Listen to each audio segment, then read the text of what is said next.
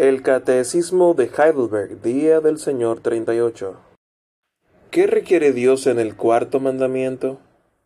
En primer lugar, que el ministerio de predicación del Evangelio y de la enseñanza sean mantenidos y que yo, en especial en el día de reposo, asista diligentemente a la iglesia de Dios para aprender su palabra, participar de los santos sacramentos, invocar públicamente al Señor y contribuir cristianamente para ayudar a los necesitados.